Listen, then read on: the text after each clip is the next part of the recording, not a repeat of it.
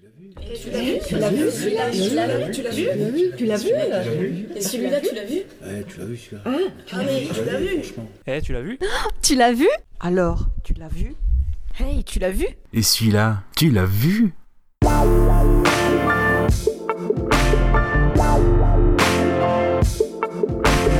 Oui, monsieur. Notre 20e siècle sera un très grand siècle. Ah là là là, période Quelle période Quelle période Et puis c'est des pommes, hum, ça se voit.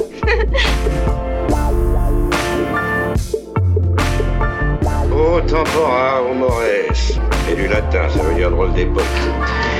Et quand je dis drôle d'époque, je minimise. John, vous êtes une montre à remontoir à l'ère du numérique. Vous allez perdre. Salut, c'est Gravelax. Voici le troisième et dernier épisode de Tu l'as vu sur les films de la décennie 1930. Cette fois, on s'attaque à un double gros morceau, à savoir M le maudit de Fritz Lang, ainsi que Fury de 1936, également de Fritz Lang, proposé par notre charmant auditeur Simon. Sur ce, le trio de Tu l'as vu vous souhaite de très bonnes fêtes, et on se retrouve très vite l'année prochaine. Bonne écoute. Bon, bah alors il ne nous reste plus que mon film, enfin en tout cas le film que j'ai sélectionné. Bon, je vous avoue, quand euh, on a parlé des films des années 30, euh, sur le moment, bon bah il n'y a pas grand chose qui m'a euh, frappé euh, aux yeux. Enfin, en tout cas, c'était pas, c'est pas instinctif, quoi, je l'avais pas en tête. Donc je vous avoue, j'ai fait la liste des films des années 30. Ah oui, oui, et, et dedans, bon, bah, il y avait beaucoup de, de Chaplin encore, mais on a, bon, on a dit, bon, on va éviter de, Trop simple. Ouais, euh, trop simple. Et puis on va. euh, puis bon, euh, sinon le film, l'épisode allait durer 4 heures, mais avec Ouais. des paroles de Goubi, donc Ouais, on peut plus retenir. ouais, voilà. puis on fera un épisode spécial. Mais euh, et donc et là je suis tombé sur un film, un titre qui revient souvent. On, on le connaît ou rien que de nom, ou on a déjà vu l'affiche quelque part, ou au moins une main avec une trace. euh. Et ben moi je me suis dit bah c'est l'occasion, et surtout aussi de, de découvrir un réalisateur aussi. Ah. Parce que donc en fait c'est M le maudit de Fritz Lang, sorti en, en 1931. Je sais pas qui c'est. Je connais Jacques. Donc, euh, donc euh, si euh, voilà juste de nom euh, Fritz Lang, euh, si M le maudit ça vous dit rien, bon bah voilà euh, Fritz Lang, il a posé la base euh, avec euh, Metropolis. Voilà Metropolis c'est incontournable, c'est vraiment son œuvre euh, bah, la plus incontournable j'ai envie de dire. Oui. Du- ben, si on parle de Metropolis, euh, on Ah, voit tout de suite. Oui, qui a été, qui a été contourné à l'époque. Parce que, et oui, 1927, et ça n'a pas été comme beaucoup de films qui sont cultes ou des chefs-d'œuvre aujourd'hui, euh, il n'a pas rencontré de, de succès, en fait. Et c'est pour euh, les échecs et de Metropolis et puis de La femme sur la lune, je crois que 1929, que euh, Lang s'est dirigé vers un, un sujet euh, voilà, beaucoup plus fort qui aime le dit. Donc voilà, je connaissais pas du tout ce film, donc c'était euh, vraiment l'occasion de découvrir. Donc attention, nous sommes en Allemagne. Début des années 30, bien sûr. Euh, Donc oui, nous sommes plus précisément dans une grande ville de à peu près 4 millions d'habitants. Cela fait des semaines, voire des mois, qu'un tueur d'enfants fait rage et terrorise la population.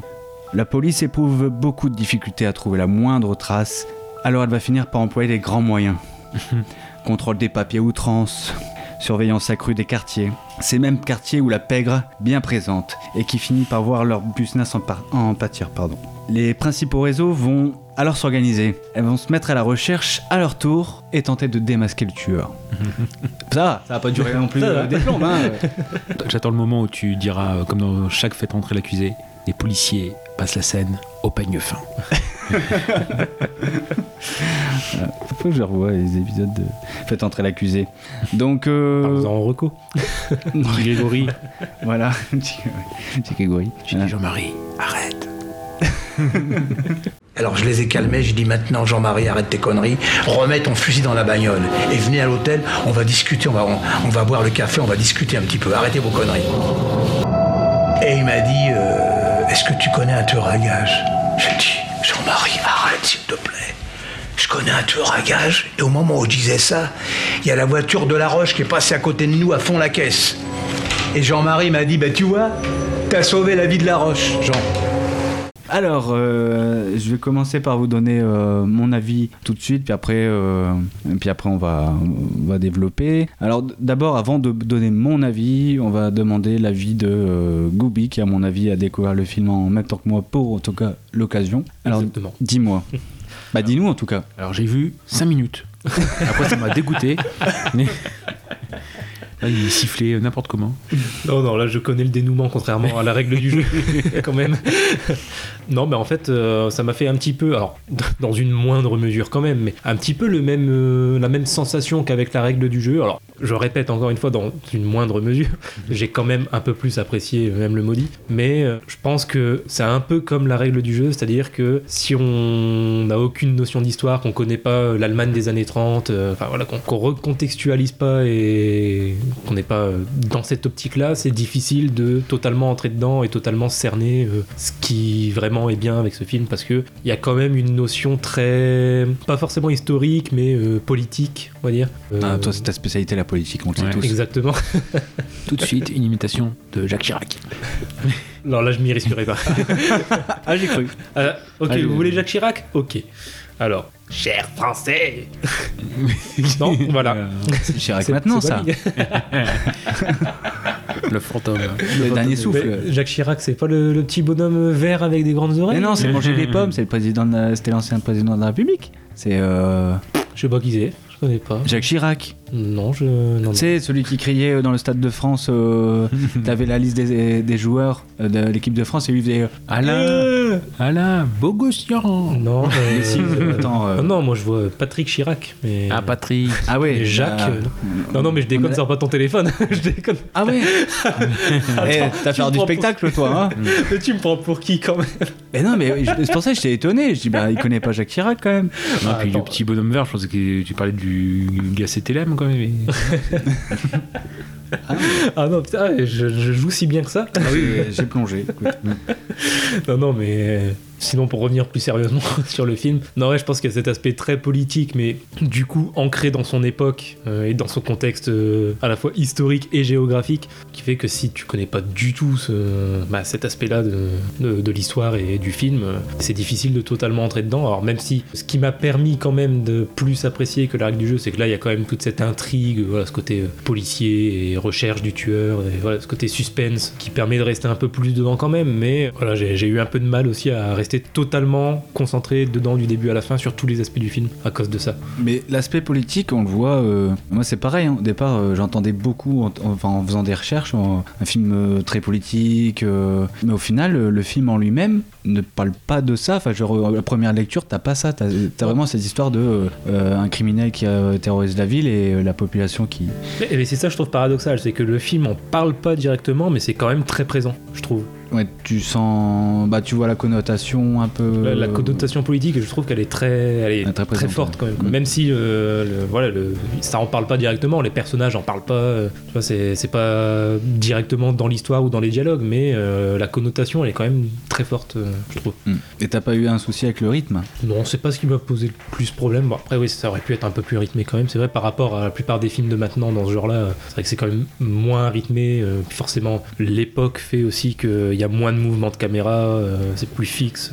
il y a peut-être un petit problème, euh, enfin, problème, qui est pas vraiment un problème du coup, parce que c'est c'est dû à l'époque. Mais, mais non, c'est pas ce qui m'a le plus dérangé en fait. Non, mais Gravelax, je te Ouais. donne ton avis ouais, quand même. Bah, sur le côté politique, c'est vrai qu'il faut pas non plus voir euh, les choses avant qu'elles qu'elles arrivent. C'est un film de 31, donc euh, bon, j'ai en place euh, l'arrivée d'Hitler au pouvoir, puisque c'est ce qui est plus ou moins sous-entendu, c'est le gros é- événement politique euh, et allemand et européen, voire mondial, euh, pour les conséquences euh, qui suivront euh, des années 30. Euh. Donc là, en effet, il y a ce côté où ce qui peut être important, alors, pour l'histoire du film, c'est vrai que c'est un film qui a été aussi euh, interdit par les nazis euh, quand ils sont arrivés au pouvoir, mais enfin, ce qui peut être rattaché à la politique pour ce film, il y a éventuellement le premier titre de travail qui est Les assassins sont parmi nous, qui, voilà, on aurait pu euh, dire, bah oui, bah forcément ça désigne les nazis, ou voilà, on suppose qu'ils sont parmi nous. D'ailleurs, quand il y a eu ce titre de travail, il y a eu une petite anecdote sur Lang qui a, tu l'as- tu l'as, euh, le Lang qui a loué un hangar, Oui. et celui qui détenait les hangars en fait euh, était membre du parti nazi et au départ ne voulait pas euh, louer parce qu'il pensait que justement le titre désignait les nazis. Hmm.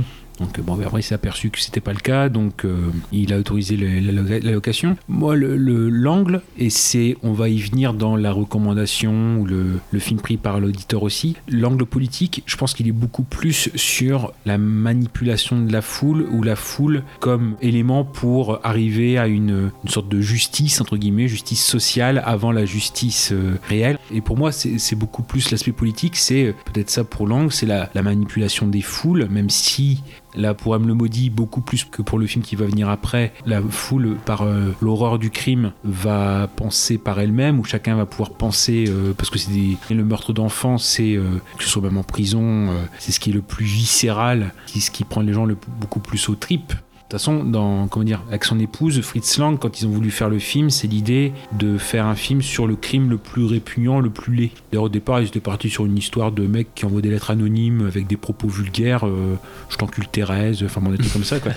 voilà, mais euh, donc au départ, ils étaient partis sur ça, mais non, ils ont dit le, le plus laid, c'est forcément le, le crime d'enfant. Donc, c'est justement ça, c'est en prenant le, crime le plus répugnant pour euh, la majorité des personnes, c'est l'idée de l'individu qui les commet, comme c'est le crime le plus impardonnable, qu'est-ce qu'on en fait une fois qu'on le chope? Comment est-ce qu'il peut se défendre? Est-ce qu'il a le droit à la parole? Donc moi, l'aspect politique, et je le vois plus de ce côté-là, c'est le, rapport à la foule, parce que forcément, c'est l'idée que tout un peuple, enfin tout un peuple, non, forcément il y aura des exceptions, mais qu'une grande majorité du peuple allemand va ou va vers, euh, en temps de crise, vers Hitler, vers, le nazisme. Donc moi, c'est beaucoup plus l'aspect politique, je le vois plus de, de- ce côté, le rapport à la foule, le- la façon dont le Fritz Lang traite la foule et encore plus quand euh, bah, il devra euh, partir d'Allemagne pour les États-Unis, enfin la France puis les États-Unis, bah, ce, rapport à la foule, et il va être, euh, il va parsemer son œuvre assez souvent. Voilà, dans le film, c'est la, pègre en fait qui attire.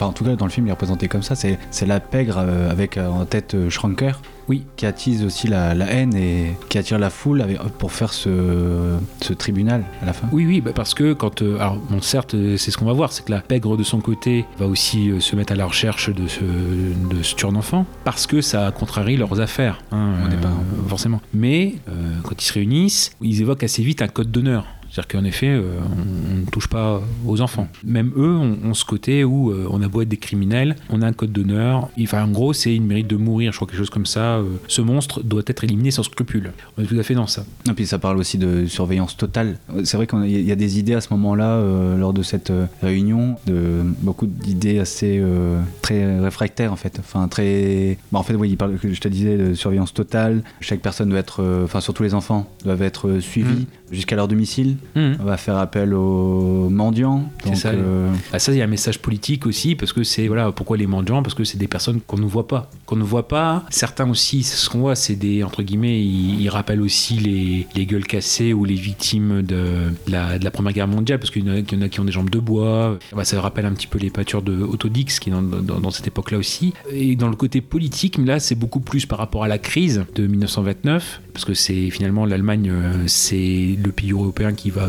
payer le plus les pots cassés de, du crack de Wall Street de 1929, parce qu'ils ont emprunté de l'argent euh, aux États-Unis, et bon, à partir du moment où aux États-Unis ça se casse la figure, euh, voilà. Et euh, on a ça, notamment, il y a une scène où ils sont dans une sorte de resto du cœur de l'époque, et si vous regardez bien, dans le fond, il y a une sorte de bourse des sandwichs.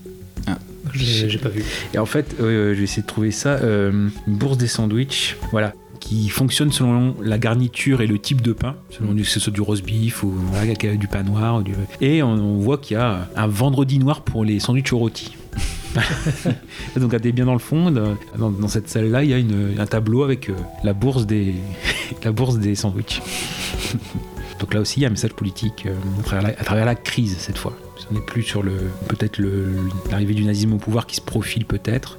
Mais c'est vrai, et en fait, euh, toute cette foule se tourne vers la pègre parce que euh, faut savoir que, euh, bon, en tout cas dans, dans le film, et ça après, je laisserai Galfrax en parler, mais dans la réalité historique, c'est que dans le film, la, la police est impuissante. C'est-à-dire que ça fait des mois qu'elle est sur, euh, sur l'affaire, ça n'avance pas, les enfants, euh, bah là on a là par exemple la, la petite fille euh, du début du film, en tout cas la, la petite fille par qui euh, le, le film commence et qui va être la, la prochaine victime, et là euh, neuvième victime. Donc euh, ça fait des mois oui donc euh, que l'enquête euh, piétine en fait et la, Ah, la non, police on- ne sait vraiment On pas. est entre 7 et 8 mois depuis le début des, des meurtres. Déjà 8 enfants tués, ouais, en effet. Ouais. Donc là, la police piétine, euh, c'est vraiment plus quoi faire, et donc va commencer à bah, utiliser, comme je disais dans le, dans le résumé, à prendre des, des décisions également très drastiques. Euh, Donc, euh, comme je disais, contrôle des papiers, euh, mais vraiment euh, tout le monde. hein. Et donc, euh, le moindre petit défaut de- de- d'identité, bah, ça va finir au commissariat, alors Mhm. qu'au final, le meurtrier est toujours dans la nature, et au final, on s'occupe plus de petits délits plutôt qu'au vrai crime. Et donc, c'est ça aussi qui va faire monter la tension, c'est-à-dire, nous,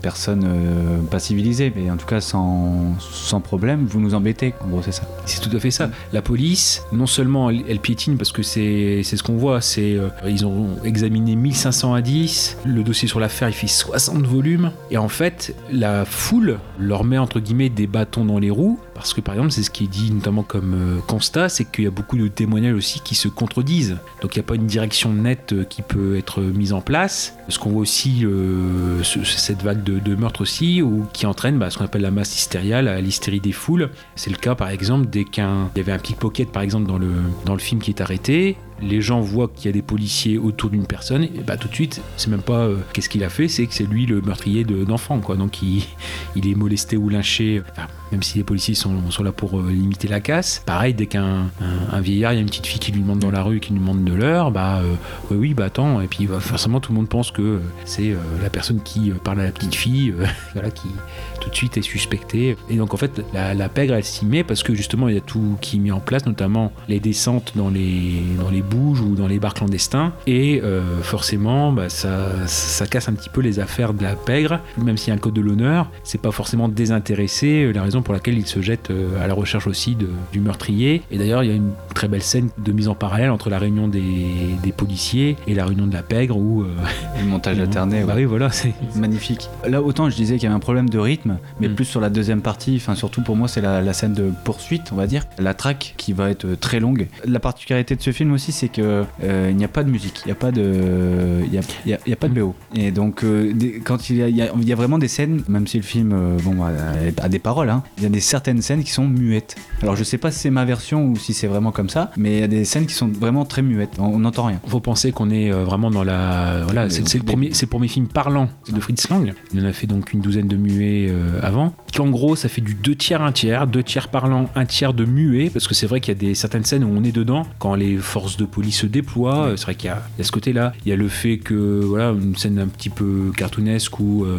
un agent de police trouve un, un homme dans le toilette des femmes qui se cachait etc Euh, voilà là on est vraiment dans, dans du muet. Et donc c'est aussi par économie de moyens. C'est à dire que le, à l'époque de, de développer la piste sonore demandait de l'argent et par un souci d'économie en effet il y a une- en gros ça fait une, une partie qui par les astuces de narration fait qu'on vire dans, à nouveau dans le muet. Donc on est du- dans du deux tiers un tiers Ok. Par contre, oui, euh, le problème, c'est que certaines scènes muettes, la moindre longueur, on la ressent. Le problème, c'est que, bon, bah voilà, par exemple, la, bon, la track, elle est- elle n'est pas muette, mais je trouve que là, par exemple, j'ai noté, ça, ça dure, euh, bah, ça dure une vingtaine de minutes. Mm. En fait, c'est parce que je vous explique, le, au bout d'un moment, le tueur va se faire démasquer euh, et donc va être poursuivi par, euh, bah, bien sûr, euh, la pègre, on va dire. hein, et donc, il est obligé de se cacher dans une sorte de de- d'entrepôt, enfin d'entreprise, enfin de, oui, on va dire entrepôt plutôt. Et donc il va se cacher et ils savent pertinemment que euh, voilà le, le meurtrier s'est caché dans cet entrepôt. Du coup ils vont s'organiser et dire on va aller le chasser à l'intérieur. Et le problème c'est que euh, toute cette opération va durer euh, 20 minutes et ça va être 20 minutes où euh, la PEC va, enfin les, les membres de la PEC vont répéter à chaque fois il est dedans, il est dedans, il est dedans, il est dedans. Ça va être ça tout le temps. Et en fait c'est parce qu'ils montent une opération mais c'est une sorte de à la sauce braquage en fait. hein. C'est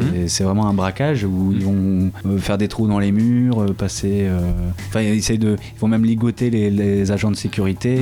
Ça, ça va tu- tourner autour de ça pendant euh, 20 longues minutes parce que quand j'ai vu que c'était 20 minutes, j'ai dit oh, pour moi, enfin, je ressentais plus. Mais c'était, ça tournait tout le temps autour de la même chose. Mais c'est repris, entre guillemets, ce, ce- ce cinéma comme ça de la, de la longueur, c'est repris. Notamment, il y en a un dedans qui euh, ne peut pas rentrer dans le bureau et donc il euh, creuse au-dessus pour rentrer par le dessus.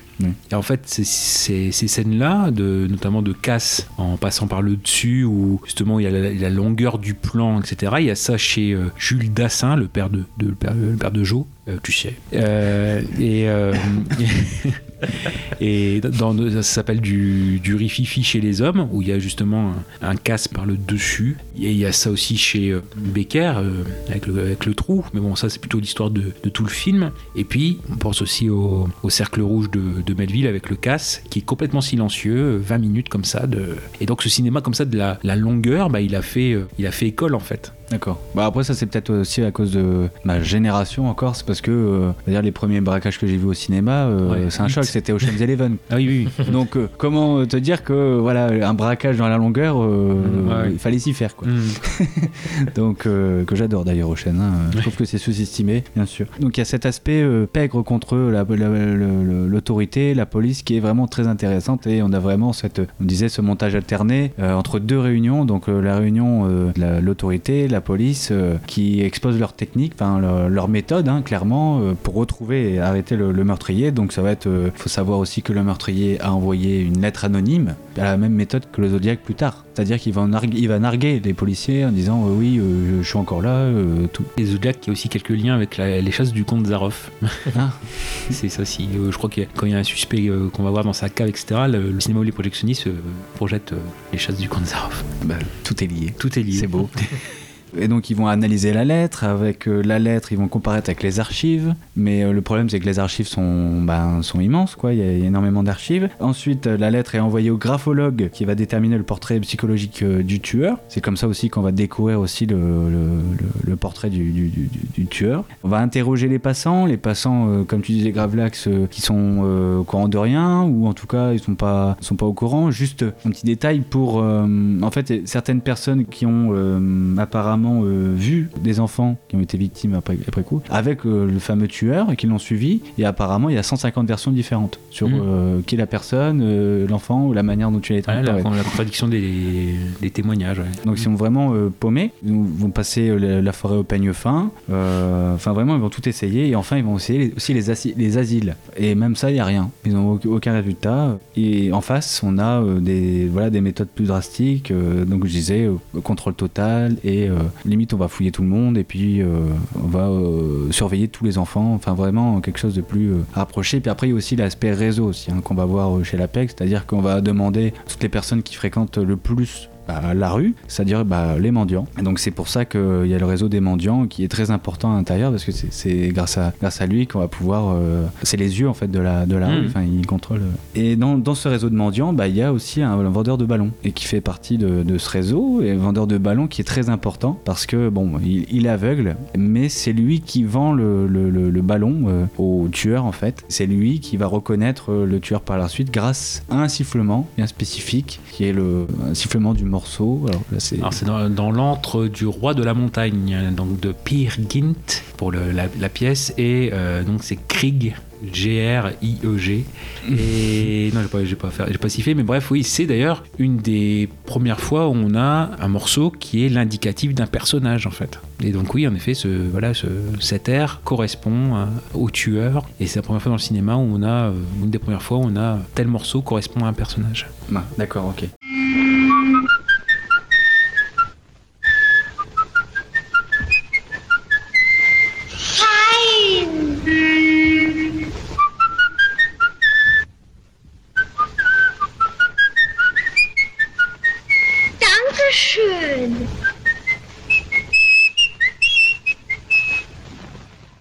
Ça ajoute aussi de la tension. hein, Oui. De ce fait. Et en fait, on va savoir aussi plus tard que ce sifflement représente aussi euh, bah, le meurtrier, donc la Mhm. personne, mais aussi une sorte d'identité, ou en tout cas une entité intérieure d'une identité. Oui. Donc on va aussi découvrir nous-mêmes, avant euh, qu'il soit dévoilé, le tueur, enfin en tout cas le, le- le per- la personne.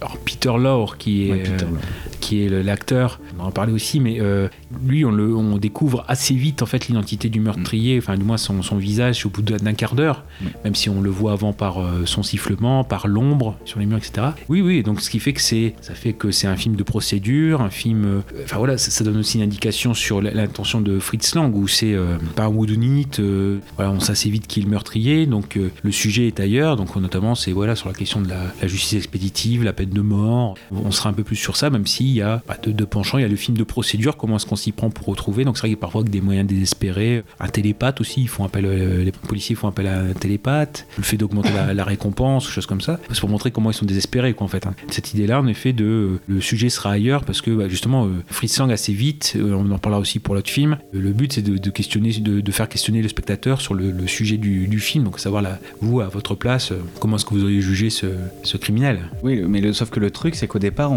on se dit, bon, bah, c'est un tueur euh, sans foi ni loi, euh, Hmm. sans froid, alors qu'au final, on se rend compte que c'est juste une personne. Au départ, c'est une personne un petit peu benée, en fait. hein, euh, Hmm. C'est une personne lambda, euh, et en fait, c'est par compulsion, c'est-à-dire dès qu'il voit un enfant, il se transforme. C'est une sorte de Dr. Jekyll, Mr. Hyde. Mais il a- oui, Parce il a qu'il- un tic. Ouais, en fait, il, y a une scène euh, comme ça où il est devant une vitrine. Mhm. Et il voit dans le, il voit le reflet d'une petite fille euh, dans un miroir. Et là, euh, il y a une sorte de, comment il s'agite en fait. Il se, une sorte de, il reçoit une, une sorte de compulsion. Enfin, il est, et donc on dirait qu'il se transforme euh, euh, véritablement. D'un seul coup, il s'arrête, il se calme, et d'un seul coup, et nous on le voit de dos, hein, bien sûr. Et d'un seul coup, on entend le sifflement caractérisé euh, du meurtrier en fait. Et, et c'est à ce moment-là qu'il va euh, commencer à traquer euh, euh, l'enfant. Et là, on voit vraiment la transformation de la personne. Donc on se dit que c'est une personne à deux, aux deux entités. Oui, bah, c'est- c'est-à-dire que pour cette partie-là, de, voilà, on a la moitié du film, et c'est vrai que là, la, la- la petite fille, c'est assez furtif, c'est-à-dire parce que la, sa mère vient la rechercher, donc Oui. euh,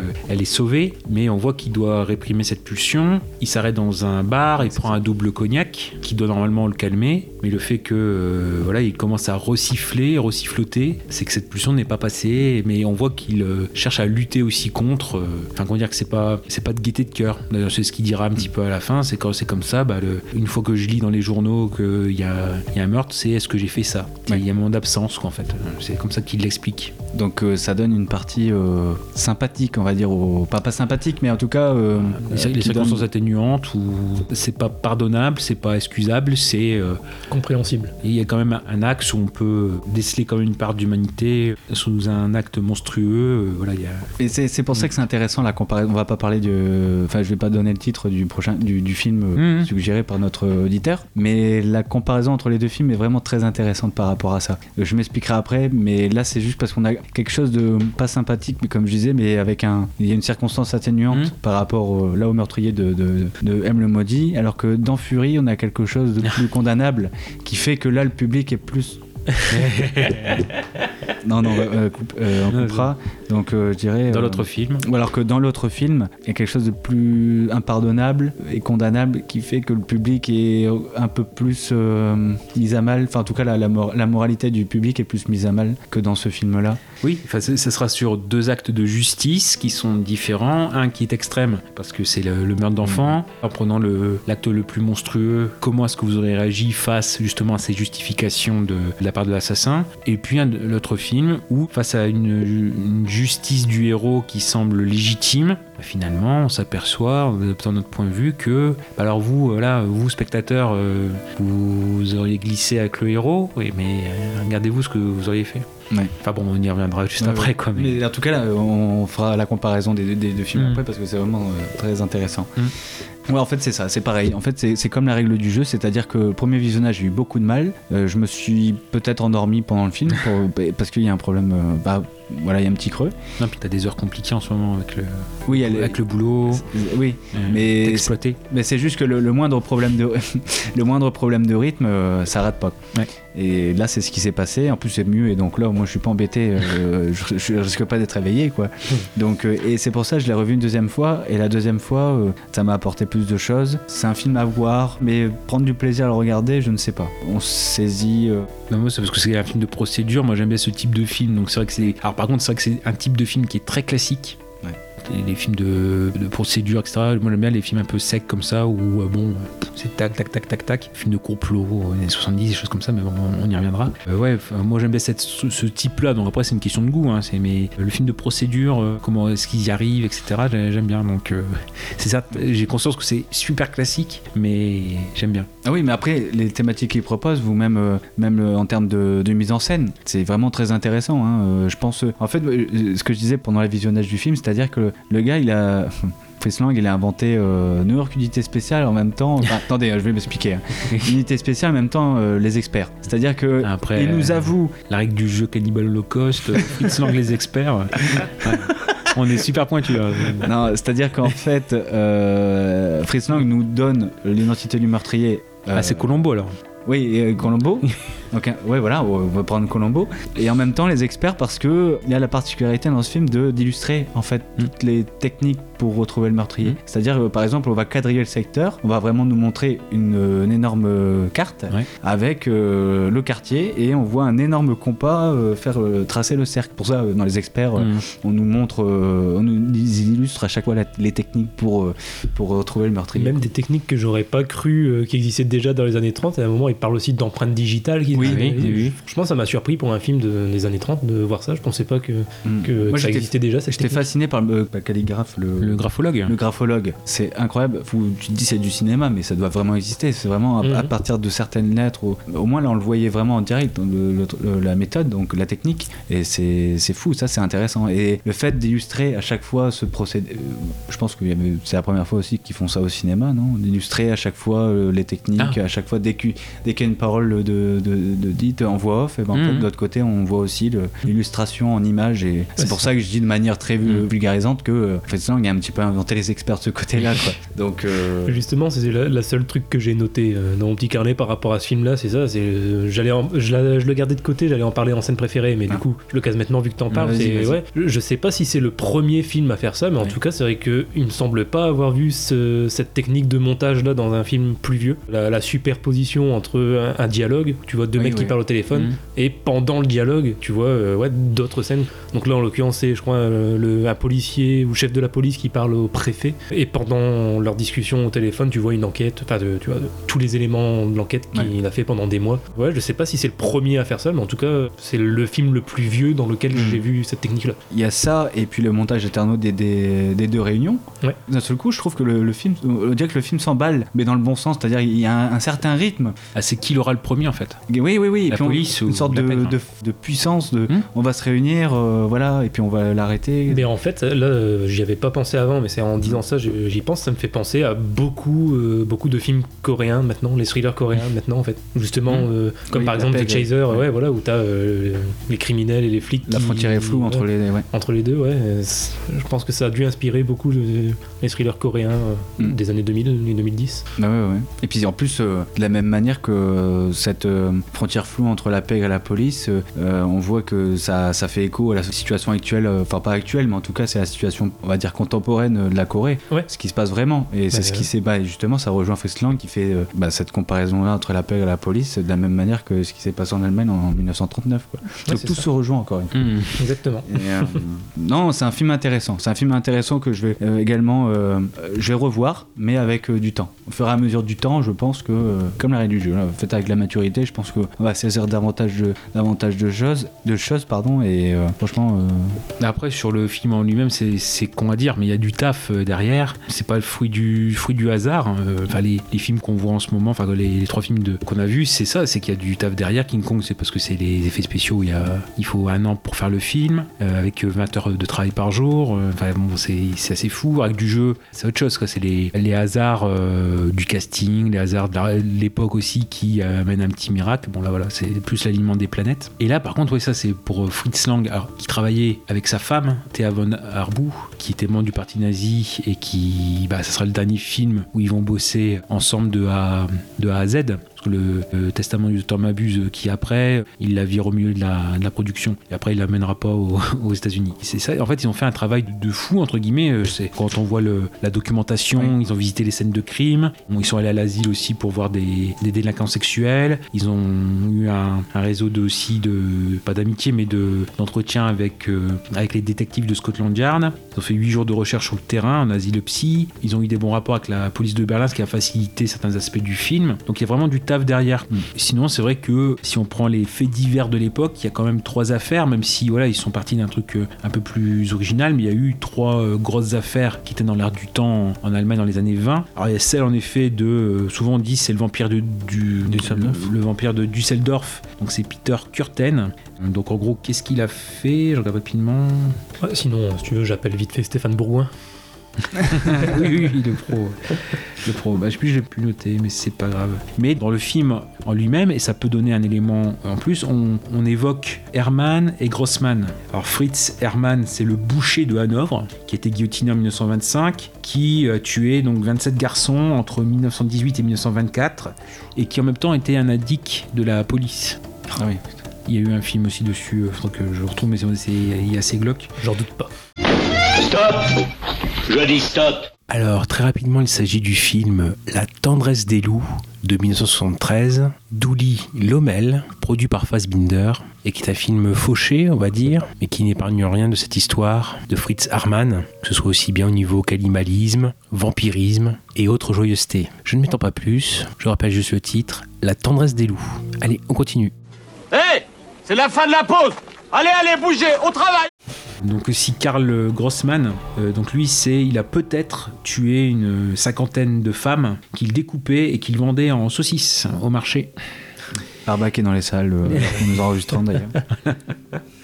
Et dans le film, justement, quand on évoque ces deux personnages, Grossman et Herman, on dit que c'était des gens inoffensifs, à part dans leur poussée criminelle, c'est-à-dire qu'ils passaient pour des, euh, des bonnes personnes euh, auprès des voisins. Il y a même le cas de, alors il n'est pas évoqué dans le film, mais qui dans le, dans le même temps, c'est Karl Denke, qui a emporté ses secrets avec lui, puisqu'il s'est pendu dans sa cellule le jour suivant de son interpellation. C'était en décembre 1924, voilà, c'est pour les, pour les fêtes. Selon ses voisins, il était irréprochable. D'ailleurs, quand un vagabond, parce que voilà, c'est ça, il ciblait les vagabonds, quand le, un des vagabonds s'est euh, échappé de, chez lui, bah en fait, euh, le, les, voisins ne l'ont pas cru, parce que non, lui, c'est vraiment Karl Denke, ce monsieur Denke, c'est un bon, un bon voisin. Et donc finalement, quand la police euh, a fouillé son logement, parce que bon, certes, il a été interpellé, et euh, donc justement, il savait qu'il en avait gros sur la conscience, ou voilà, donc il s'est pendu. Quand ils ont fouillé son, son logement, bon appétit bien sûr, donc euh, 420 dents, 480 ossements, et des repas à base de viande humaine. Pour consommation plus ou moins proche, il faisait des conserves aussi. Trois et trois bretelles ou des lacets à base de peau humaine. Ouais, sympa lui. Et donc euh, la conclusion de l'enquête, c'est qu'il a au moins tué euh, 30 personnes, dont une partie de la chair a été vendue sur le marché aussi. Il a consigné par écrit la liste de ses victimes et leur poids. Donc euh, qu'est-ce que je peux faire avec Jean-Pierre Euh, bah, un petit, un petit rôti.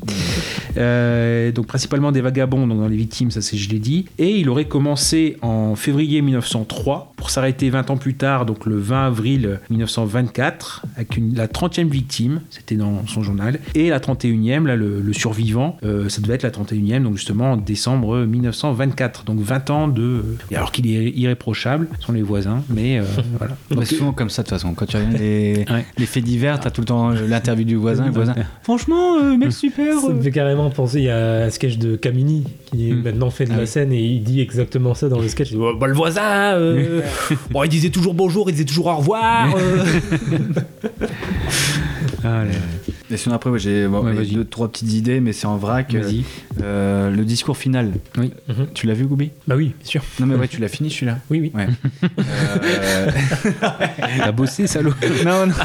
Mais euh, le discours final de, de- de Peter Lorre est vraiment euh, impactant. Ouais. Et très théâtral. Bon, on est à la limite du surjeu, mais on voit à quel point il souffre en fait. Mhm. Donc ça, ça passe encore. Et ben moi, ça m'a fait penser à. Bah, après, c'est pour ceux qui ont regardé Game of Thrones, au plaidoyer devant euh, de, bah, de Tyrion. Ah oui. devant les Lannister. Et Mm. on retrouve un peu en, fait euh, bon bah donc c'est les euh, c'est Tyrion en fait qui est face à une instance corrompue hein, qui sont d'ailleurs sa propre famille. Donc c'est terrible. Et au peuple. Le peuple qui est avec le cette instance corrompue. Et on retrouvait un peu cet aspect théâtral et aussi impactante je trouvais. Et d'ailleurs Peter Lorre il pouvait pas penser à une sorte de comédien français.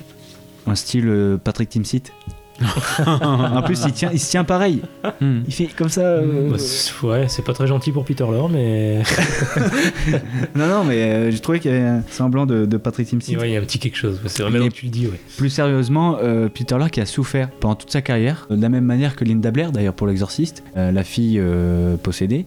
Mais là, euh, Peter Lorre en fait a souffert de, cette, euh, de, de ce rôle en fait. Mhm. Euh, oui, oui, oui, bah, il a eu toujours cette euh, réputation de malade, euh, on va dire avec les enfants, de Mhm. problème avec les enfants, de, de pédophile. Donc, donc ça lui a pesé pendant toute sa carrière. Donc après, je sais pas si au niveau, il a quand même poursuivi, il a quand même fait des films après, mais Alors, de toute façon, il est... savoir qu'il était juif, donc pareil aussi, comme pour Lang, il est parti assez vite d'Allemagne et il a pu faire une carrière à, à Hollywood. D'ailleurs, ce qui m'étonne, c'est quand j'ai vu ça, enfin bon, après, c'est peut-être les, les personnes, etc., mais lui, voilà, M. le maudit, voilà, 26 ans à l'époque. Donc euh, vraiment, bon, il fait beaucoup, beaucoup plus vieux. C'est M, c'est en même temps sa malédiction et sa bénédiction, puisque c'est ce film-là qui lui a ouvert les portes d'Hollywood, parce qu'il a été quand même chez Hitchcock, hein, avec euh, L'homme qui en savait trop, le- la première version, dans Agent secret aussi, Bon, avec Bogart, euh, Le Faucon Maltais ou Casablanca, il est dedans aussi, dans Arsenic et Vieille Dentelle avec euh, Cary Grant, et même plus tard, 20 milieux sous les mers, en 54 avec Kirk Douglas. Bon après voilà, dans, dans sa vie privée, c'est parce qu'il il avait aussi un, un mal ou une, qui lui faisait qu'il était sous morphine et on ajoutait avec ça le surpoids, il a pas, ça n'a pas été évident pour lui. D'ailleurs, je pense qu'il est mort, euh, enfin pas mort trop vieux non plus. Et en effet, il est parti assez vite. Et donc il a eu une carrière euh, aux États-Unis, bon avec un, gros boom jusqu'à la fin de la Seconde Guerre mondiale. Après, c'était un peu plus compliqué. hein, et, bon, il, a pris ce qu'il y avait. Un truc intéressant en effet, c'est que en 1936, bah, on retrouve euh, Adolphe, où euh, justement Hitler, euh, quand je disais que voilà, c'est un peu le fil rouge parce que dans les films préférés, à part King Kong, à part Blanche Neige, il y avait aussi M le maudit. Alors, qui pourtant a été interdit en, en juillet 34, euh, euh, deux ans avant, par les nazis. Et donc, il a écrit une lettre à Peter Lorre où il dit donc justement, je vous ai adoré dans, dans M le maudit, et vous pouvez revenir en Allemagne poursuivre votre carrière, euh, malgré le fait que vous soyez juif, mais il n'y aura pas de souci, vous pouvez suivre votre carrière. Et donc, Lorre lui a répondu l'Allemagne a déjà un assassin de masse avec vous. Il n'y a pas de place pour un second. Putain, oh, il a pas peur lui. Dans tes dents, quoi. hein. Voilà. Il a des couilles. Hein. Et donc, bon, après, il y a des couilles aux États-Unis. Mais bon, il a une couille quand même. Et donc, en fait, bref, euh, voilà, c'était un affront pour Hitler qui lui a jamais euh, pardonné. Mais, euh, mais voilà. Et puis après, ouais, il, euh, en plus de, de ce rôle-là aussi, euh, bah, Lang, ça, on y reviendra pour le film suivant, mais c'est vrai qu'il n'a pas été très tendre aussi avec lui. C'est une cruauté du. Enfin, il, est quand même réputé pour ça, Fritz Lang. Notamment, c'est la scène où euh, il est jeté euh, dans la- les escaliers.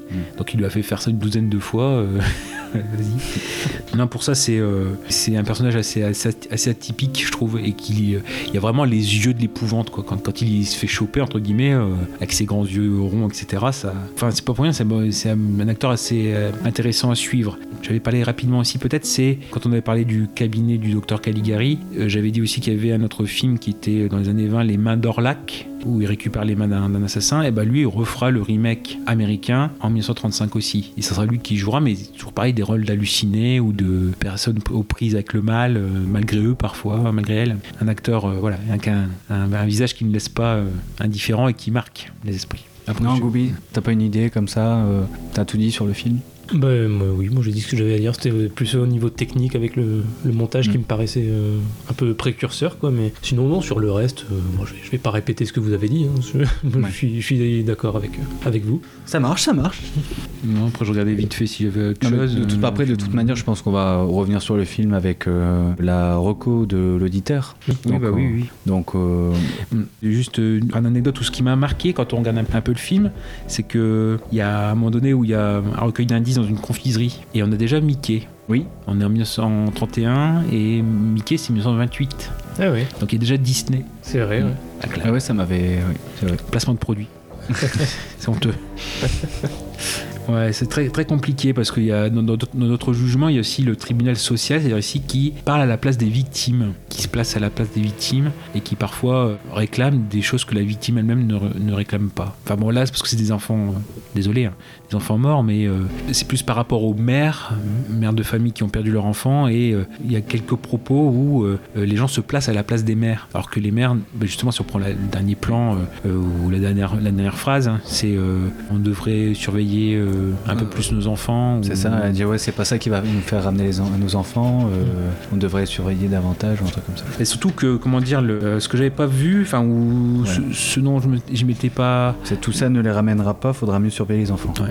Ce, dont je m'étais pas perçu, c'est que c'était en fait la mère d'Elsie, la, la mère de la. La première, ouais. Ah ouais, ouais, de la victime. euh, Oui, la première, la première victime du film. Je ne m'étais pas forcément aperçu. Et d'ailleurs, il y a eu plusieurs, euh, enfin, plusieurs fins. Il y a eu des fins alternatives, un peu plus optimistes pour euh, la France et pour le Royaume-Uni. C'était des enfants qui jouaient donc justement un jeu similaire à l'ouverture du film. Pour la France, c'était un couple qui souriait en regardant les enfants jouer dans la rue. Ou même, lors de la première du film, par contre, il y avait, dans le film, c'est un peu plus sous- sous-entendu sur ce qui va devenir au, tribunal du meurtrier. Là, on avait le procès complet du meurtrier. Ouais. Donc euh, on, on laissait un peu moins euh, d'ouverture peut-être euh, de jugement aux, aux spectateurs. Et donc ce qui fait que pour cette fin en elle-même, c'est vrai qu'elle laisse, et on en parlera juste après avec l'autre film, c'est vraiment le... Lang place le spectateur vraiment dans ses cas de conscience euh, propres. Et là, c'est des cas de justice, euh, enfin la justice ou etc. Enfin, ça parsème assez souvent son œuvre. hein, donc, euh. On va voir ça avec. euh, avec Simon, oui, qu'on remercie beaucoup et qui a voulu euh, parler en effet de Fury. Alors qui, euh, c'est le moment où il, faut, où il faut le placer en effet, puisque c'est l'autre film de Fritz Lang de cet épisode, qui plus est important, puisque c'est euh, autant M le maudit était son premier film parlant, Fury, puisqu'il s'agit de celui-ci, 1936, euh, c'est son premier film euh, américain. D'accord.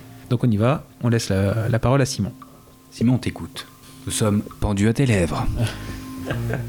Allez, fais pas ton timide. Simon. Nos oreilles sont ouvertes à tes paroles. On meuble.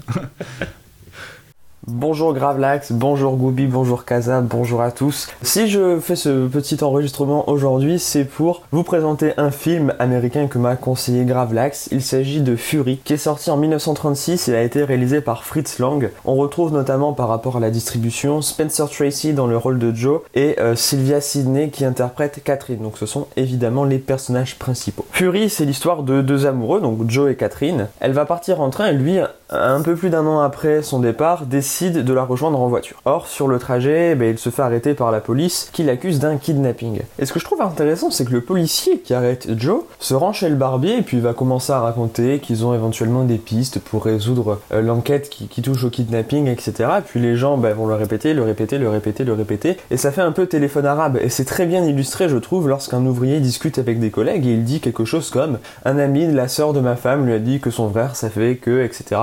Ça illustre vraiment le fait qu'en fait, ben, les gens ils répètent en fait sans savoir exactement ce qu'il s'est passé. Donc ça, je trouvais que c'était particulièrement bien illustré à ce moment du film. Au final, Joe est emprisonné et les habitants de la ville où se situe la prison se révoltent et veulent voir le présumé coupable. Le shérif bloque l'entrée de la prison, mais le peuple force le passage. Finalement, Catherine, qui s'inquiétait un peu de ne pas voir Joe arriver, elle finit par apprendre que Joe est emprisonné parce qu'il est accusé d'enlèvement, mais elle n'y croit pas parce qu'il dit que Joe ne ferait pas de mal à une Finalement, les habitants parviennent à entrer dans la prison où ils mettent le feu. Catherine arrive euh, devant la prison lorsqu'elle est en feu. Finalement, les journaux titrent qu'un innocent a été lynché et brûlé vif par la foule.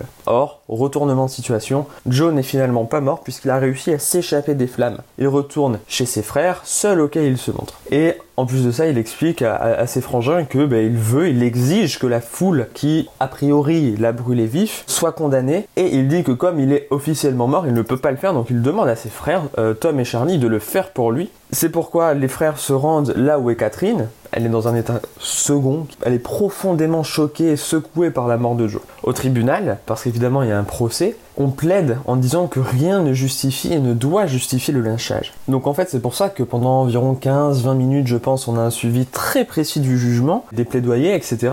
Et finalement Catherine arrive au tribunal pour témoigner à son tour. En sortant de là, elle finit par se rendre compte que Joe est en vie. Pourquoi? Parce que l'un des frères de Joe, qui se trouvait au tribunal également, porte le manteau de, son, fiancé, on va dire.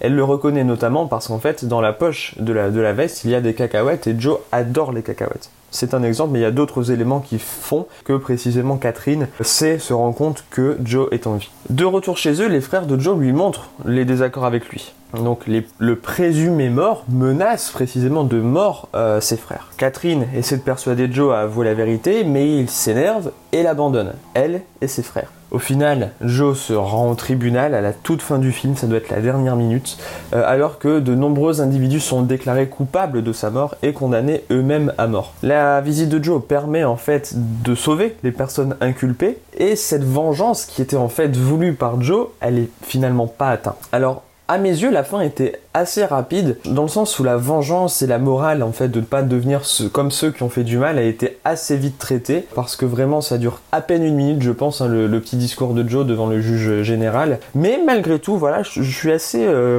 agréablement surpris du film, dans le sens où bah, c'est un long métrage qui a 85 ans. Je trouve que pour l'époque, voilà, pour un film de 1936, euh, c'était une belle découverte, parce que vraiment, il était bien fait, je trouve. Euh, voilà, donc merci beaucoup Gravelax pour ce conseil. Euh, et puis voilà, je vous souhaite à tous une très belle journée. Merci beaucoup, à bientôt. Merci, merci beaucoup Simon. Merci Simon.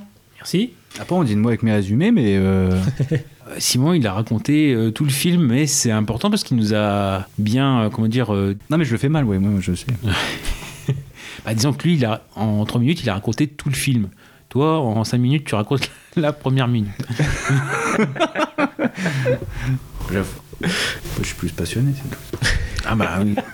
Et alors et, Il va bouder. et alors elle dit mais qu'est-ce qui se passe Euh, je, je suis pas contente. Pour des personnes comme Googly qui regardent pas les films, euh, Ah, ça sert aussi de montrer les expressions aussi de- Ouais. des personnages. Non mais c'est un peu fort de café. euh, euh, euh, L'alien là, il, il va rentrer chez lui. euh. Et là, du coup, Ripley, elle arrive. Est-ce qu'elle est cryogénisée ou est-ce qu'elle est. euh, Bon, elle est congelée, d'accord. Euh, Ah, du coup, elle se réveille. Le dit, dis donc, je suis pas contente, contente. euh. Ouais, d'ailleurs, ça a coûté combien cette histoire du premier? 3 millions 3 millions, ça a coûté à l'entreprise. Du coup, l'entreprise, qu'est-ce qu'elle fait? Bah, énervée Enfin, bref, on sort du Oui. sujet. Le thermostat il est sur moins 30, moins 35, et on sait plus trop. euh, L'économie d'énergie. On ne nous dit pas tout euh, quand même, euh, le- l'empreinte carbone. euh. Ah, putain. Donc, Alors. ah oui, bah oui, euh, sur euh, euh, l'autre aspect, donc Fury, euh, premier film américain de, de Fritz Lang. Alors c'est autre chose, une autre Fury hein, que celle d'Olivia Abou. c'est pas encore celle de Brad Pitt, hein, là, on n'a pas. Après, on a fait. Pour revenir à Fury euh, d'Olivier Abou, euh, il est disponible sur. euh, si vous avez le bouquet Canal. D'accord. Il est sur Ciné Plus, vous pouvez le voir en VOD de ce fait. Ah, très bien. Voilà, c'est parce qu'on a dit qu'il était euh, rare à. Ou Netflix américain par le VPN, un bon usage du VPN pour une fois. On n'est pas sponsorisé. Hein. Mais si NordVPN passe par là. Les preneurs. Voilà pour ça. Donc en effet, euh, Fury c'est intéressant parce que bah, Simon l'a dit, c'est aussi un autre sujet judiciaire. Mais là cette fois, autant qu'elle me l'a dit, on savait la personne qu'on voyait coupable, en plus coupable du crime le plus horrible euh, qui puisse exister. Là c'est quelqu'un dont on sait, dont on connaît l'innocence. Et justement, ça, je pense pour moi, c'est le côté où, à l'inverse, c'est la plus grande injustice parce que euh, en effet, il, passe pour mort. Donc euh, voilà, avec une, foule qui est passée euh, par tous les moyens illégaux, alors c'est pour le bien de tous, quoi, entre guillemets. Là, c'est la plus grande injustice. Donc là, pour moi, il y a l'idée que Lang, si il, prend son spectateur en disant, bah cette fois, non plus, euh, bah, selon les, le plaidoyer de, de M, Hans, Hans Beckert, comment est-ce que vous avez réagi Là, c'est l'idée de, au milieu du film, de se mettre forcément, le, spectateur est forcément du côté de Joe. Mais après, à partir du moment où il a la possibilité de se venger, c'est là aussi, c'est est-ce que pour vous, cette euh, vengeance, elle est légitime? Et là, c'est un petit peu le, le petit truc de, de Fritz Lang, c'est en plus, bon, on va dire qu'il interroge aussi beaucoup son. C'est quand même assez culotté son pays d'accueil. Parce que euh, quand on parle en effet de ce côté-là, c'est plutôt le lynchage et, autant, comme je, l'avais dit pour M. le Maudit, il y a comme des aspirations sur les faits divers euh, allemands. Là, on est sur. euh, on est en 36. Il y a quelques actes de lynchage, parce que c'est plutôt le thème du film, qui ont eu lieu aux États-Unis.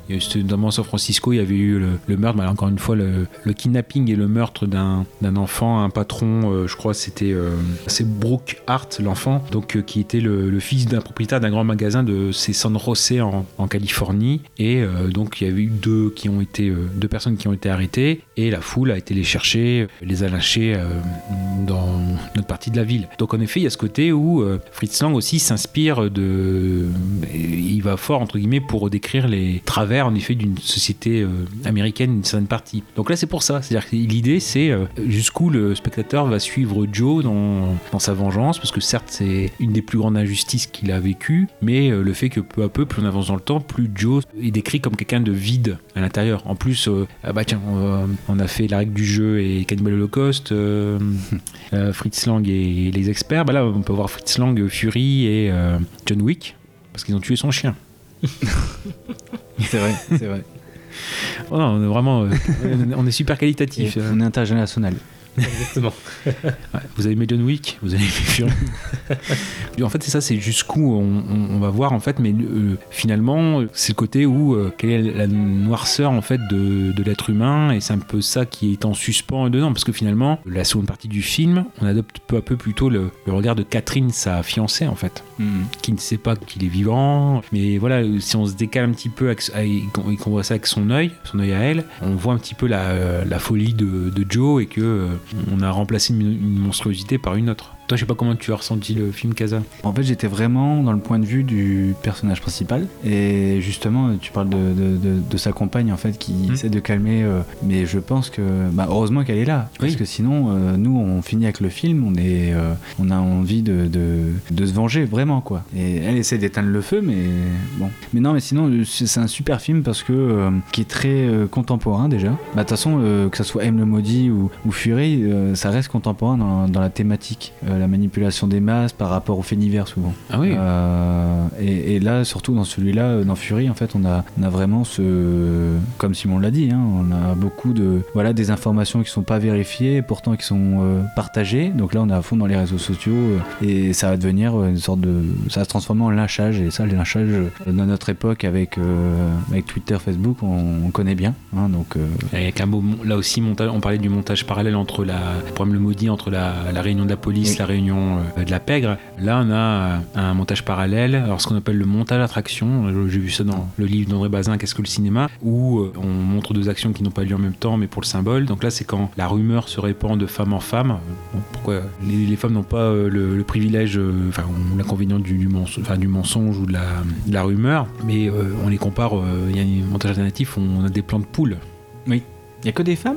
Quasiment, hein. c'est-à-dire que bon après forcément euh, quand on a la scène euh, du bar où on fait parler euh, et c'est-à-dire que quand on parle de, de parallèle avec aujourd'hui, alors il y a ce côté en effet quand je, quand je parlais de la, la foule qui glisse dans l'illégalité malgré le fait qu'elle elle agit soi-disant pour le bien commun, on a plusieurs cas, on a le non-respect de la présomption d'innocence, ce qui peut être le cas aujourd'hui avec la, ce qu'on appelle l'asymétrie, on prend quelqu'un, alors comme Joe par exemple, je parle de quelqu'un qui est accusé d'un euh, fait qu'il n'a pas commis, moi je parle vraiment de, de ce cas-là. Et bon il y a un, artiste qui me vient en tête c'est Ib- Ibrahim Malouf qui avait été euh, accusé d'attouchement quelque chose comme ça et qui euh, finalement il y avait eu une étude où comment dire forcément ça ça n'a pas abouti parce qu'il est innocent. Et en fait il a il avait prouvé en fait ou démontré la symétrie entre le nombre d'informations ou d'articles annonçant sa mise en examen ou enfin ou du moins l'enquête en fait.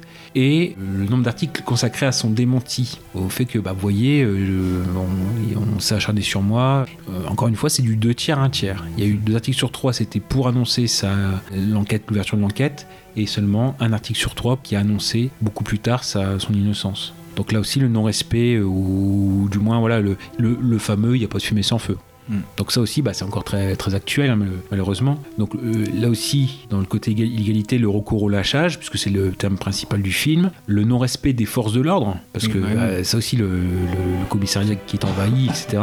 Et même les mensonges durant le procès, alors qu'ils sont sous serment, comme ils font front commun. En plus, aux États-Unis, quand même, c'est très. Ils jurent sur la Bible, donc c'est quand même. euh, Le côté croyance est renforcé encore, euh, encore plus. Et même que dans, dans les 22 accusés, il y a aussi les témoins, et que euh, notamment, il y a le défenseur qui va dire que, en fait, les témoins, s'ils mentent, ils sont aussi coupables devant Dieu que euh, les accusés, par exemple. Donc, c'est- l'idée de film anti-Capra, anti-Frank Capra, où c'est un peu plus euh, optimiste. Et c'est en fait aussi un film sur euh, l'innocence perdue, quoi. C'est, euh, on voit hein, un gros contraste avec le début du film où c'est un couple euh, amoureux qui projette de se marier, mais il, bah, on est en 36 aussi. Il y a encore les, fruits de la crise qui sont là. Elle, est obligée de partir parce que euh, il faut joindre les, les deux bouts. Il faut qu'elle aille tra- travailler dans une autre ville. Euh, lui, pareil, il se, il se démène pour euh, avoir un garage, pour sortir euh, son frère de la mauvaise, des mauvaises fréquentations avec la mafia, etc. Et puis, bah, on voit, que c'est un homme bon, voilà, et qui finalement est rattrapé par le ou frappé par le destin, écrasé par le destin,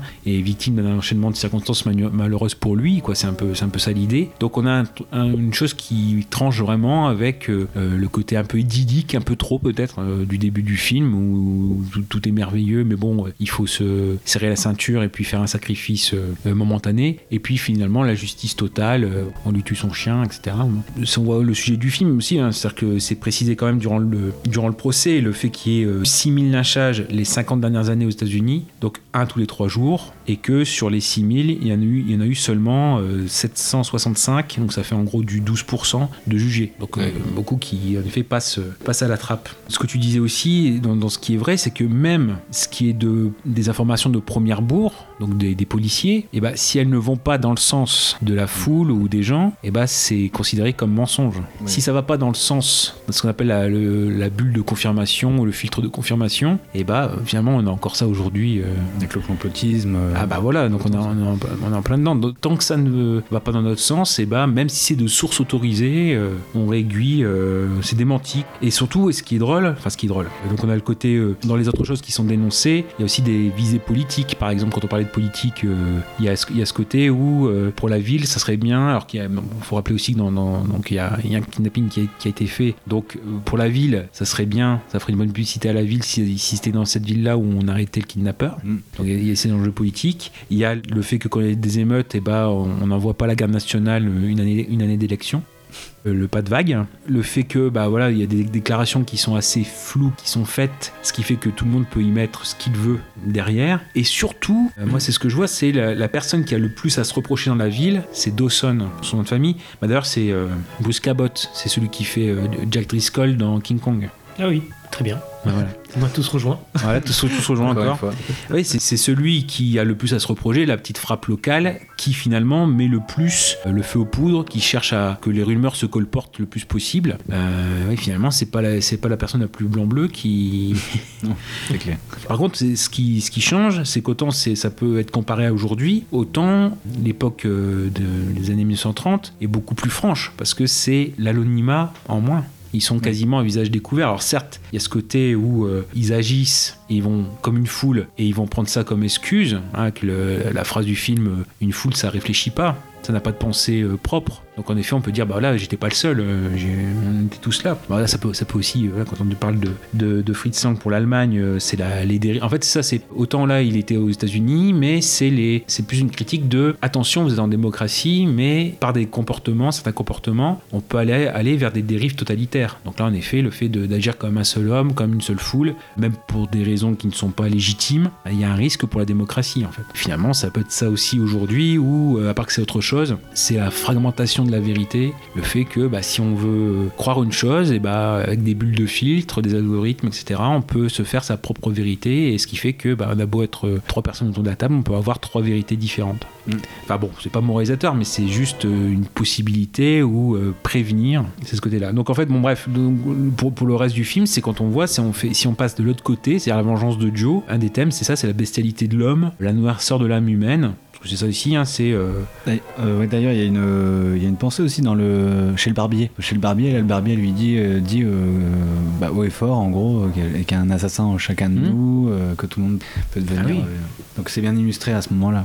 D'ailleurs, je crois qu'il il parle de Dr. Jekyll et Mr. Hyde. Oui, oui. On a tous un Dr. Jekyll et Mr. Hyde en nous. Et... D'ailleurs, ça serait pas euh, un peu biographique aussi euh, Enfin, il a pas mis un peu de, de ses pensées à, personnelles, Fritz Lang, parce que, bon, on va dire qu'il s'est fait euh, un peu. bah, il était contraint de, de partir, de, Mm. de fuguer, mais bon, il était aussi un peu rejeté aussi par l'Allemagne nazie. Mais non, il est parti de lui-même? Il est parti, oui. Bon, après, il y a une célèbre anecdote où euh, finalement Goebbels lui a proposé euh, quasiment de s'occuper de la firme cinéma euh, Allemagne, etc. Et que bon, il a dit je vais réfléchir et puis il a profité pour s'en aller, prendre le train et, et plus jamais revenir. Bon, après, voilà, c'est sont les biographes, c'est plus ou moins romancé où il aurait, pris, il aurait pris plus ou moins de temps et danger était comme ça. Mais bon, lui, ouais, forcément, le, le fait de partir, euh, c'est- il a même laissé sa femme. hein, c'est pour ça aussi. Il y a un côté déchirement de, de ce côté-là. Il n'était pas pris de, de vengeance aussi, euh, à ce moment-là En disant oui, euh, j'ai j'ai l'impression d'avoir vécu une injustice. euh. Non, mais non, après, c'est- je pense que c'est plus la situation de l'Allemagne qui lui qui était chiffonnée, mais après, personnellement. Ven- non mais vous le- se venger avec bah, les États-Unis quoi justement et pas déjà cet aspect guerre Ah. dans le sens où voilà l'Allemagne est en train de d'attaquer de faire de, la- une tuerie de masse tout ça Mhm. tout ça et puis que les États-Unis arrivent pour se venger contre les, les- C'est-à-dire que euh, au-delà de ça, je pense qu'il faudrait voir quelque chose en rapport forcément, si on a le point commun, c'est le, le rapport avec le racisme. Parce que le lâchage, alors c'est ça aussi qui est intéressant dans le film, c'est que c'est, si on prend le Ku Klux Klan qui était euh, le plus pratiquant on va dire, dans cette, euh, dans, dans cette ma- manœuvre de- du lynchage, c'est des personnes noires forcément qui sont victimes. Là, c'est Spencer Tracy, homme blanc, Euh, et on a deux personnages noirs, je crois, dans le film, qui sont plutôt des personnages positifs, ou alors que ça serait certainement eux qui seraient, ou elles qui, sont, qui seraient concernées. Bah, certes, elles sont en fond, montrées de façon positive, mais euh, alors que c'est elles qui sont normalement les principales victimes de, de cela, le sujet ne les raccorde pas directement. En fait. Mais le, le- je pense qu'il y a- ça aussi, le fait de euh, États-Unis, pays euh, des libertés, on va dire ça comme ça, ou pays pour lui, la nouvelle liberté, il veut aussi la mettre en garde, ou mettre en garde le pays face aux dérives qui peuvent mettre en danger la démocratie, ce que je disais un, petit, peu, un petit peu avant. Donc si on veut voir le lien, c'est ça aussi, c'est il veut pas que son, son nouveau pays d'accueil euh, soit euh, victime entre guillemets ou euh, qu'il y ait des, des risques de ce qui est arrivé dans son pays d'or- d'origine, que ça arrive dans son nouveau pays d'accueil. Ça peut être aussi un, un avertissement qui peut être vu comme ça aussi. Pourquoi pas D'accord. Ah, très et bien. oui, oui, oui. Donc bref, c'est un film, donc euh, on a dit c'est tout sauf manichéen. Encore une fois, il joue sur euh, les ombres, les lumières pour euh, montrer le combat intérieur du héros. C'est un peu la conscience, le choix moral, etc. Encore une fois, si on voit, euh, si on voit les choses par rapport à aujourd'hui, quand je parlais d'asymétrie, il y a ça aussi entre la justice sociale, qui juge de façon très rapide, qui juge aussi sur des émotions, pas forcément sur des faits. C'est je suis indigné, je, témoigne, et souvent l'émotion, c'est pas forcément la, meilleure conseillère. Pareil, c'est euh, même sans, preuve, voilà, je suis indigné, je le dis, euh, même si la personne n'a pas fait réellement ou que tous les éléments sont pas encore disponibles. Si j'ai un a priori négatif, je le- je l'exprime. Donc il y a une grande asymétrie entre la justice sociale et la justice civile, parce que quand on voit le procès, les scènes de procès, eux doivent établir des preuves, ils doivent juger sur des Oui. faits concrets, alors que les accusés, bah voilà, il y a peut-être des suspicions comme quoi euh, ils mentent. Le, le tribunal ne peut pas se permettre de, en effet, Accuser sans preuve. accuser sans preuve. Donc il y a une grande, une grande différence entre la justice sociale qui va très vite euh, expéditive et qui très vite aussi passe à autre chose. Il faut penser à ça parce que ça- il y a des grandes euh, conséquences pour euh, ceux qui sont accusés, même, même s'ils sont innocents. Et puis assez vite on passe à autre chose, mais la, trace reste pour ceux qui ont été accusés temporairement et, euh, et vilipendés. Puis c'est ce qu'on voit aussi, hein, ce quand je disais l'innocence perdue pour Joe, c'est surtout sa phrase finale qui moi me reste. Ça, hein, ce sont des criminels car ils ont brisé mes idéaux. Mes idéaux ont brûlé dans cet incendie. Et donc si je suis venu au tribunal, parce qu'à la fin il sera au tribunal, c'est pour mon salut. Donc ouais, il y a le côté un peu trop... euh, bah, c'est ça aussi où Fritz Lang a un petit peu regretté parce qu'on dit qu'en le studio lui a imposé une fin un peu plus euh, happy end entre guillemets ou moralisatrice. Il aurait vu peut-être une fin un peu plus noire. Si je suis venu c'est pour mon salut, mais on voit le côté très religieux des, Américains et pour Catherine donc ça s'accompagne. Fritz Lang il joue, il joue de façon très sur un schéma très euh, ce qu'on pourrait croire très très juste. Voilà, euh, quelqu'un euh, a été injustement traité, il a le droit de se venger. Bah non. Et, en fait, c'est ça, c'est le jeu très fin où il emmène le spectateur en disant, bah, voyez, euh, voyez jusqu'où vous êtes allé. Voilà. Non, c'est pas, pas mal du tout. Ça, ça amène vraiment à, se questionner sur soi-même. Juste, euh, tant que j'y pense, dans le même style et peut-être un petit peu au-dessus, il y a dans le, le même genre ou le même thème, il y a aussi la poursuite impitoyable d'Arthur Payne avec euh, Marlon Brando, Robert Redford et euh, Jane Fonda. C'est euh, 66 et qui a à peu près le même thème. Ça peut être intéressant à faire un parallèle. C'est une, re- c'est une reco dans la reco, je vais pas trop développer. C'est pareil, j'avais Gone Girl de David Fincher. Ah oui. L'aspect, euh, voilà, euh, bah là il y a les médias aussi qui, euh, qui se mettent dans, le, dans, dans la sauce, quoi, mais, Mm. euh, ben, mais Et sinon, je crois que c'est juste après Fury, euh, l'étrange incident aussi avec Henri Fonda. Oui, j'aime bien, on a l'impression de jouer au- à la bataille là. Ouais, bah, c'est ça. J'ai que ma carte. Et là où peut-être le film est, dépassé, ou du moins ça m'a surpris, mais en même temps, à l'époque, Fritz Lang était visionnaire sur ce point-là. faut peut-être rappeler que euh, ce qui va dénouer, bon, Simon il a bien, déblayé le terrain, donc il n'y a, il plus trop de spoilers, mais ce qui va euh, débloquer la situation dans le, procès, c'est euh, que des journalistes étaient sur place, des caméramans, et qu'on peut désormais identifier les personnes qui étaient là. C'est bien des accusés qui avaient des alibis en, béton, avec des témoins qui venaient corroborer euh, ces alibis. Face à la, caméra vérité, entre guillemets, l'image vérité, comment dire, ils peuvent plus euh, nier euh, ne pas être présents sur les lieux. Et quand je disais Fritz Lang, il est visionnaire parce que ça n'avait jamais été fait dans un vrai tribunal de prendre des images de films pour amener une preuve. Par contre, c'est ça aujourd'hui où je dis ça, ça- ça a peut-être mal vieilli parce que finalement, l'image aujourd'hui même, alors que voilà, là c'est la caméra vérité, aujourd'hui l'image elle peut être manipulée. Donc même, ou du moins on peut faire dire euh, selon ce, qu'on veut, ce sur quoi on veut faire pencher, entre guillemets, on peut faire dire ce qu'on veut à l'image ou on peut l'incliner dans un sens ou dans l'autre. Donc là c'est peut-être aujourd'hui où, euh, certes à l'époque c'était super visionnaire de dire bah, l'image est forcément du côté de la vérité. Aujourd'hui, Ouais. Ouais, c'est peut-être. euh, c'est vrai. Un film vraiment très, enfin moi je pense ici très très moderne pour l'époque. Juste dans, dans la petite anecdote très rapide, c'est que euh, bah, en fait ça ça a pas changé le, le côté quand je parlais de, de ce qu'avait fait euh, subir euh, Fritz Lang à Peter euh, Lorre pour M le maudit. Il s'est pas du tout du tout entendu avec Spencer Tracy. Hein, il voulait plus du tout bosser avec. Enfin Spencer Tracy voulait plus du tout bosser avec. En fait il était pas habitué, comme c'est son premier film américain, il était pas habitué Fritz Lang aux pauses repas pour l'équipe, euh, elle était un peu surprise. Quoi. On- le- ça- la journée avançait, avançait, avançait, puis ils avaient toujours pas mangé. De ce coup, bah, ils ont dit bah, Spencer Tracy bah, va lui parler, euh, va lui demander. Et puis donc, ouais, bah, il fait, bah, il va avoir la langue, et puis il lui fait bah, il y a une heure et demie, on a pas, les équipes ont toujours pas mangé, euh, est-ce qu'on peut, est qu'on peut manger? Puis Fritz Lang va dire, a dit bah non, non, euh, je- on mangera quand je l'aurai décidé. euh. et en fait, Spencer Tracy, ce qu'il a fait, c'est qu'il s'est foutu, euh, où il a défait du, son maquillage, enfin, où il a abîmé son ma- maquillage, et donc en gros, il savait que pour euh, rétablir la situation, il fallait une heure et demie. Donc il a fait ça, puis il a fait allez, tout le monde à table. et tout le monde s'est tout le monde s'est barré, voilà. Donc voilà, bon les petites euh, voilà, petites coulisses du, du cinéma et Fritz Lang et son caractère assez euh, assez tyrannique. Voilà. Bah, c'est bien sympa. Mais Fury, ouais, très, euh, très bien. Enfin, c'est un très bon complément euh, sur deux aspects. euh, puis l'aspect allemand, l'aspect américain de, de Fritz Lang. Et ça fait un beau diptyque, je trouve. un beau petit coffret Blu-ray à vous offrir à Noël. hein. Ouais. Et puis ouais, bah pour M, parler éventuellement aussi prolonger. Il y avait une série en 2019 euh, qui change un petit peu, quoi. C'est pareil, on est toujours sur les mêmes thèmes, mais il y a 6 épisodes, je crois, quelque chose comme ça. Éventuellement, par curiosité, c'est voir le remake américain de Joseph Lossé, qu'on connaît pour euh, Monsieur Klein, par exemple, avec euh, Alain Delon, ou The Servant, avec euh, Dick Bogart.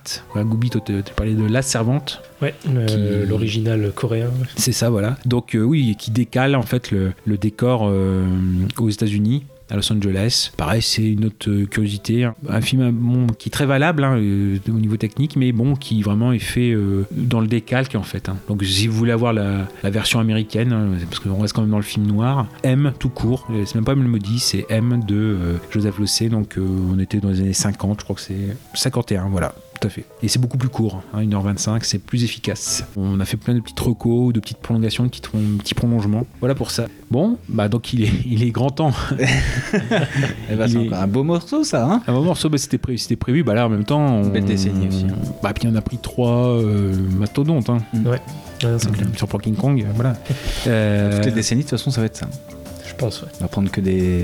Ah bah dans, dans le, Enfin- pro- dans le programme tel quel, euh, non, je crois que le gros morceau c'était euh, là. Parce qu'après, je crois qu'on prend à peu près, euh, comme on fait d'habitude, euh, un gros classique, euh, un peu moins, Ouais. un peu moins connu, enfin une pépite, et puis euh, un qui est euh, connu mais qu'il faut approfondir un petit peu ou remettre en avant. Donc là, non, non, vraiment, on a, on a choisi vraiment trois gros morceaux, euh, puis un peu tous les horizons différents, euh, l'Allemagne, euh, États-Unis, France. euh, non, non, on a une bonne sélection et c'était bien. Bon, on suppose donc qu'on a fait trois, peut-être découpé en trois, euh, trois morceaux, quoi. Ouais, je, Je pense, pense, que ouais. ça va être nécessaire. ouais. Un grand merci Kaza, un grand merci Goubi. Et merci à toi pour, euh, pour ta culture, euh, toujours aussi légendaire.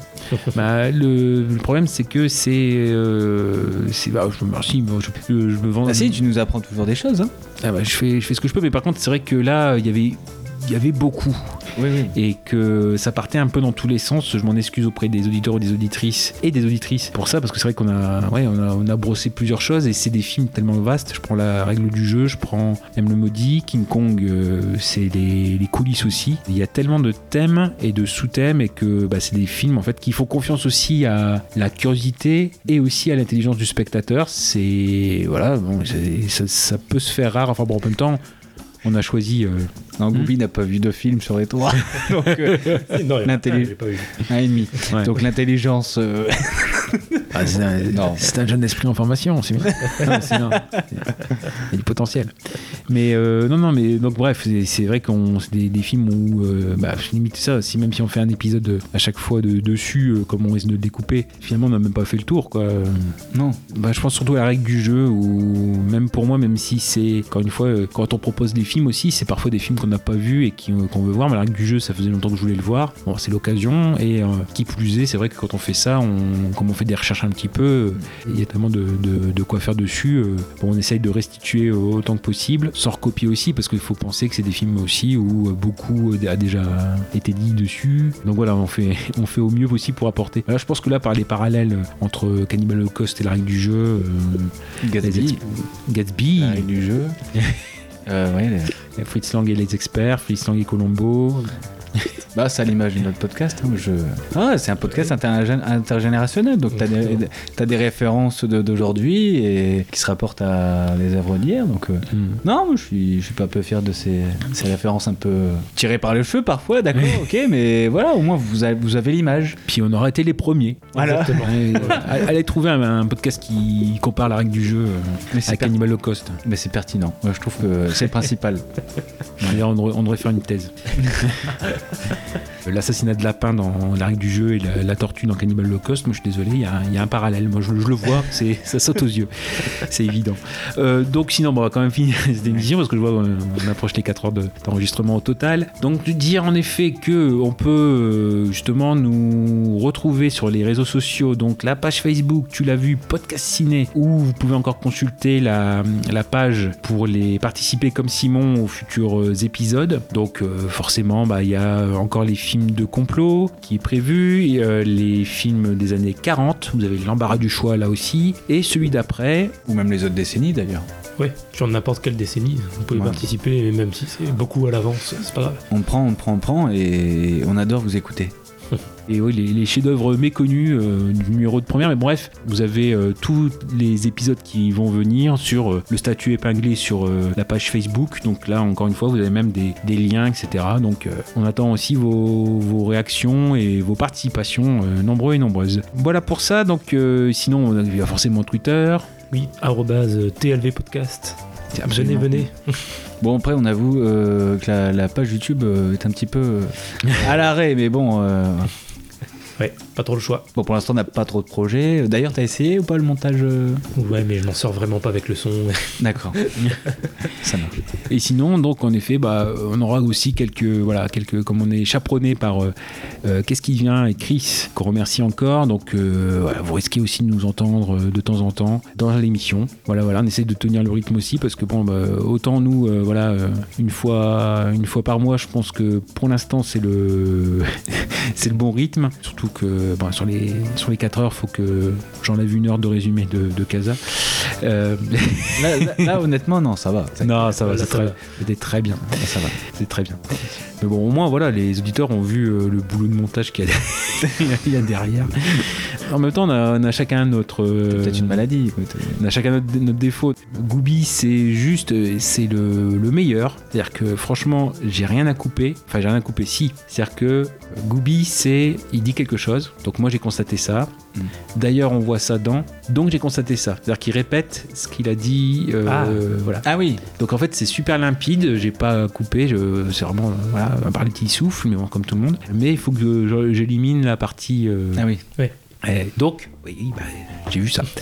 voilà, ça, fait, ça fait répétition, ça fait redondant. Et puis bah moi c'est, euh, je commence une phrase, et j'ai peur de perdre euh, celle d'après, donc je finis pas ma phrase précédente. Donc faut que je construise des phrases à partir de bouts euh, pour que ça ait un peu un sens. Donc moi c'est encore un autre, un autre problème. Donc on a chacun nos, nos soucis. Mais bon après en le sachant, ça, ça va beaucoup plus vite. Par contre, un jour, je crois que je vais faire un- vraiment le, le best-of, si je peux m'en- m'en occuper. non, franchement, ça, ça serait sympa. Ouais, vraiment, ouais. Bah, tu repasses tout l'épisode sur euh, Florian Issic, c'est bon. Ah bah là, ouais. Ah là, là, là, tu peux... euh, bah, c'est un best-of en, en- en- en soi-même. c'est L'objet est un best-of. hein. Un grand merci pour votre écoute. On se retrouve donc euh, bah, en début janvier pour la nouvelle année et un nouvel épisode. à bientôt. À bientôt, oui. Salut, salut, à bientôt. Salut.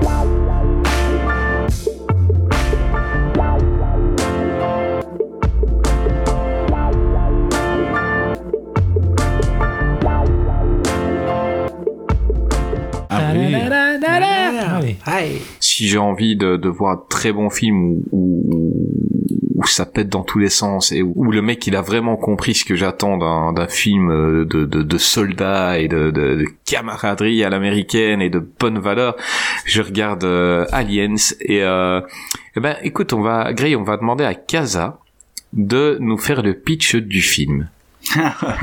alors oui, alors si euh, pour ceux qui ont, bah, je pense pas, mais ceux qui ont écouté mon le podcast, euh, je suis assez mauvais en, pitch. Alors me jugez pas tout de suite. Hein. Ah non, on va te juger, ne t'inquiète pas. on te jugera bien après, t'en fais pas. Une fois que c'est fini, on pourra dire que c'était de la Ou après, ou après, j'essaye de faire mes pitchs à ma manière, donc c'est assez, euh, c'est assez cash. C'est-à-dire que, euh, bon, je vais commencer tout de suite. Donc, Aliens le retour, c'est, donc ça se passe déjà 57, à- euh, 57 ans après euh, le premier film. Pendant ce, pendant ce temps-là, euh, Sigourney Weaver, alias euh, Ripley, est dans le dans cryogénisation. Enfin non, c'est pas de la cryogénisa- cryogénisation. Presque. Ouais, presque. Euh, oui, en hibernation, on va dire. Euh, donc dans, la capsule euh, de sauvetage qu'on voit à la fin du, premier, et donc elle est récupérée par la société euh, Wayland. Et, donc ils vont lui demander qu'est-ce qui s'est passé. vous aviez un vaisseau, bah, votre- on va dire euh, sous votre res- responsabilité, et euh, bah, le vaisseau explosé. euh, Enfin voilà, ça, ça coûte, ça coûte des millions à la société. Qu'est-ce qui s'est passé? Et donc elle, elle va faire son rapport. Elle va expliquer que euh, euh, bah, ce qui s'est passé dans le premier, c'est-à-dire qu'ils ont rencontré une sorte, une sorte, bah, un alien en fait, et que ça a tué tout l'équipage. et et voilà. Et sauf que la société va, voilà, va, va pas chercher à comprendre. Et et donc, voilà, en fait, ça, se passait comme ça, d'une part, et euh, d'autre part. Ils vont annoncer. Je, je, on, on est en conversation et je vois, euh, je vois Chris en train de rigoler.